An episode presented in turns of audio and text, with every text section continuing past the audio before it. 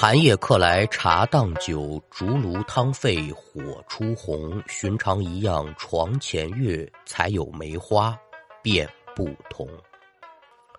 那要听书，您往二零一零年江苏省南通市的崇川区来看。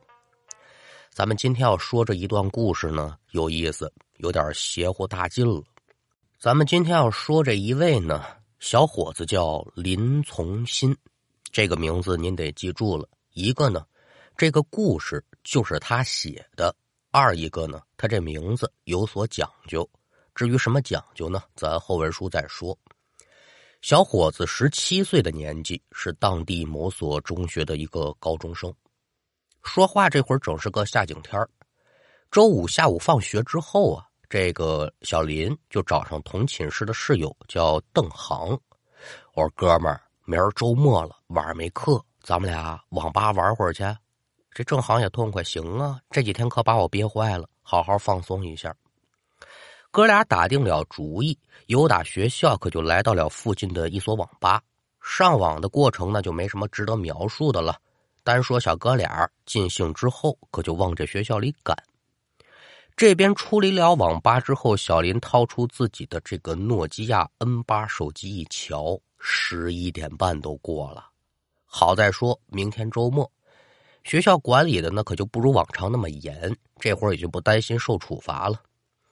小哥俩一边聊着游戏，一边沿着脚下这条路可就往回走。这条路叫豪西路。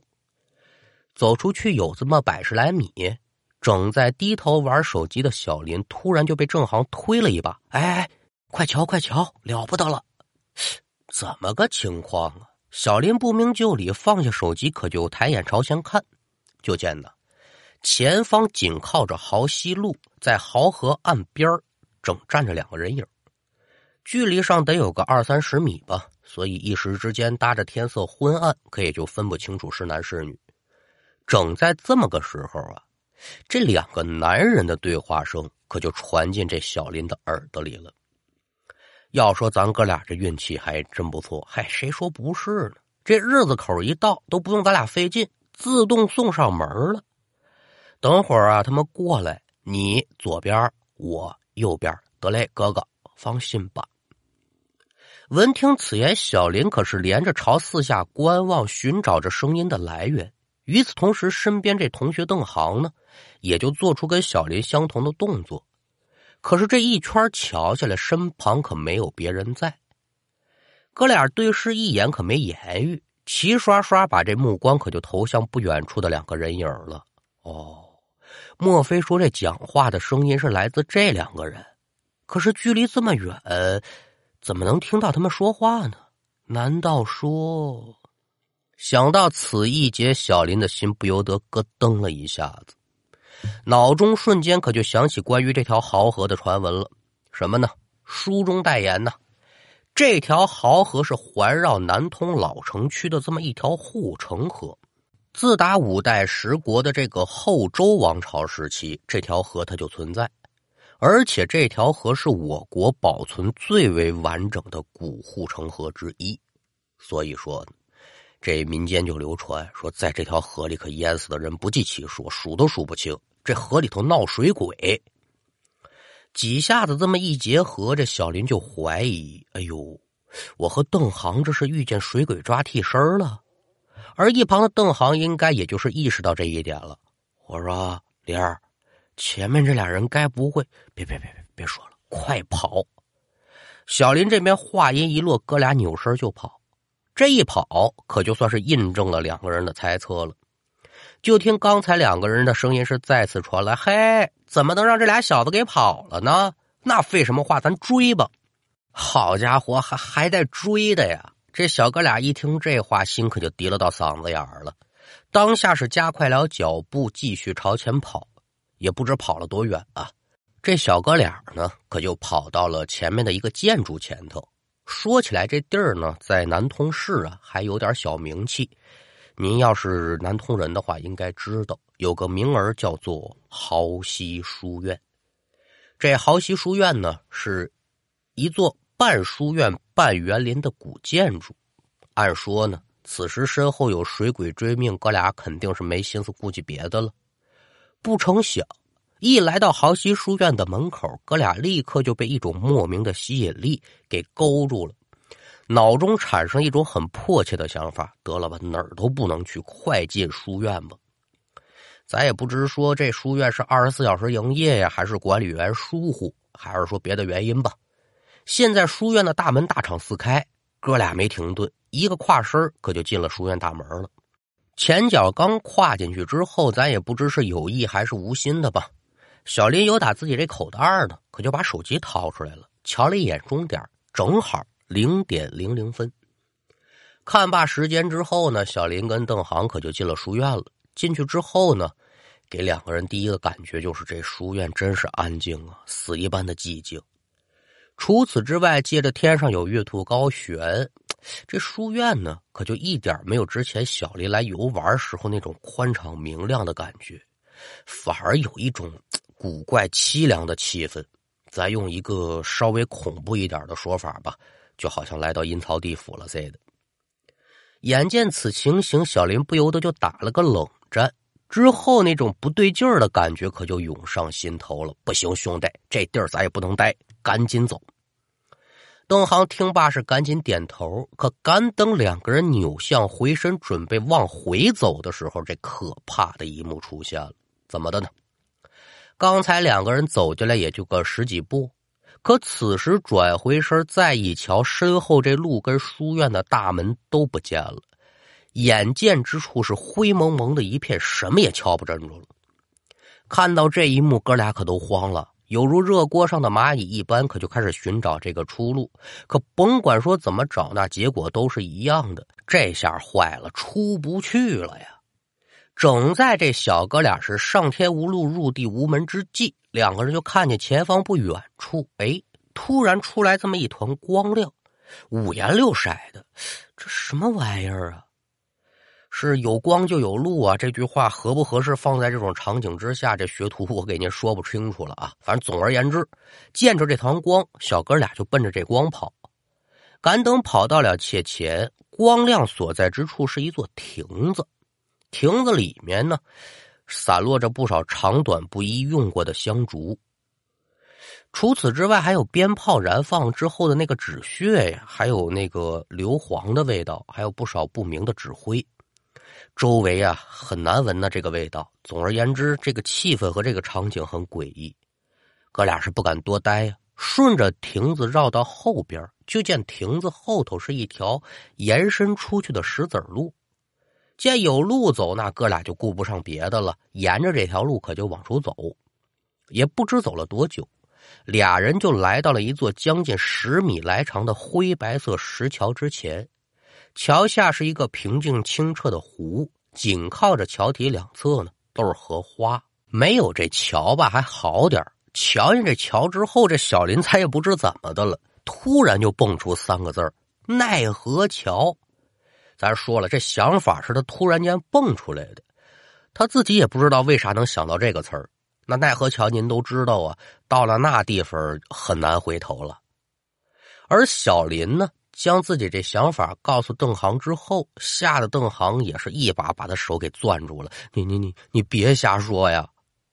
这个时候的小林呢，也是一股莫名的恐惧，冷汗可就湿遍了全身，害怕之心顿起，回首他可以抓住邓航的手了。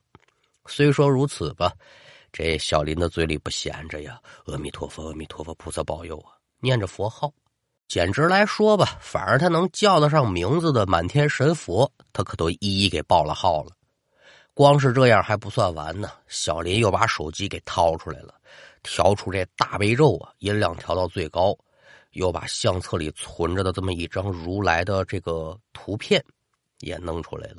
之后拿着手机冲着前面，拉着郑航慢慢上桥，在这儿待着他也不是事儿啊。说到这儿呢，那位就得问了：说你一高中生手里怎么还存这些东西？这是你说书的瞎说，对不对？还真不是。要把这事儿给您解释清楚了呢，就得提一下小林的家里人了。怎么的呢？小林的奶奶跟妈妈都是相当虔诚的佛教徒。开书咱就说了，他姓林嘛，叫林从新。他这名字呀，不是随便起的。小林的奶奶是根据菩提达摩，菩提达摩就是咱总说的那个达摩老祖啊，也叫达摩祖师，一苇渡江那老爷子。他写了这个《略变大乘入道四行观》，其中有这么一句话，叫“得失从缘，心无增减”。从这句话当中来了这么个名叫从心。林从心这名字就这么来的。那您说，在这种环境下成长起来的孩子，即便说这孩子不信佛，但潜移默化之下，反正多多少少也会受到些影响吧。他手机里有佛像和佛乐，这个就不难理解。这么几句闲话啊，咱再接着说小林这两个人。这便是刚上桥啊，猛然间整个石桥周围是大雾弥漫，直接可就挡住了二人的视线。能看到的呢，可就是高出桥体的这个荷叶两个人是不敢多待，壮着胆子朝前走。准确的说，那就是挪，倒不是说两个人不想快点走，脚底下这不听使唤呐。这二说一条十来米的桥，这几步蹭蹭不就过去了？你走的再慢，几分钟够了吧？没有，两个人就觉得整整是走了得一个多小时，才终于瞧见尽头。眼看着希望来了，两个人瞬间可就来了精神了，一股脑就准备冲过去。可也就在这么个时候，耳听得迷雾当中突然传来一阵发动机的轰鸣之声。小林是赶紧循声去望，就见一辆汽车由大迷雾当中冲出来了。可是紧跟着小林就惊讶的发现，嗯，这汽车好像被这个慢放镜头了一样啊，怎么这么慢呢？虽说如此，小林也就顾不上细想了，因为此时身前的郑航正朝着汽车那一头冲过去了。见此情形，小林是惊叫一声，一把可就把这郑航拉到一旁：“兄弟，你回来！”这一把把自己的好哥们给揽回来了，可也就算是安全了呗。好家伙，两个人呼哧带喘的，哎呀，这这这这这什么情况啊？两个人不明就里，就突然这么一个恍惚。回过神来了，哎，这这什么地方？大马路，俩人都跟马路上站着了，不是什么书院。但是两个人的身后就是豪西书院的围墙哎呦，吓死我了！这这这这不不行，给家里打电话接咱俩回去吧。赶紧掏手机吧，把手机掏出来，点亮屏幕，再一看，同志们啊，这精彩的来了！现在手机上的时间。是零点零一分，前文书您准是记得。两个人自打进了这个豪西书院的时候，看了一下时间，怎么就那么巧？零点零零分呢？这折腾了小一个小时了，怎么才过去一分钟啊？现在的小林和这小郑可以说是完全的混乱了，这怎么回事啊？想不明白。哎呦！这怎么办呢？咱咱咱给谁打电话呀？不是这事不是打电话的事他忒邪乎了。两人之后琢磨琢磨，得了吧，咱也别给家里添乱了。咱俩大小伙子，不行，咱回学校吧。两个人得说是浑浑噩噩，可就回到了学校。怎么回去的？那不知道了啊。回去之后，两个人就感觉浑身无力，而且头疼欲裂。虽然说是夏天，但是冷的要命。硬生生扛了这么一晚上，待到第二天天光大亮，两个人可就都病了。至于说这事儿怎么解决的呢？这小林没说。但这事儿过后，哥俩就发现呢，身上少了点东西。首先是什么呢？郑航那手机没了，小林身上的衣服破了，口袋的钱没了。具体说是跑丢的，或者说被什么玩意儿给拿走了，这个咱就不得而知了。同样呢，这个小林跟郑航所经历的这次事件，到底跟那两个找替身的水鬼有没有关系？他们在豪西书院之内丢失的时间，这怎么解释？那个亭子、桥跟车到底为什么出现？这一切可就都是谜了。既然是谜，那学徒是自然不能给您胡乱的解答啊！也不知咱们列位听众有谁好喜研究这个的，您可以在评论区呢说说您对这件事情的看法。好了，那今天的故事就给您讲完了，感谢您的收听，我们下回再见。